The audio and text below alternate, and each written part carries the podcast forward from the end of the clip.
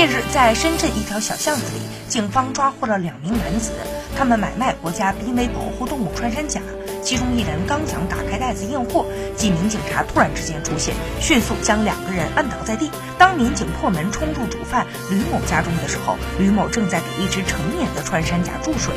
在旁的铁笼子里还绑着十四只活体穿山甲。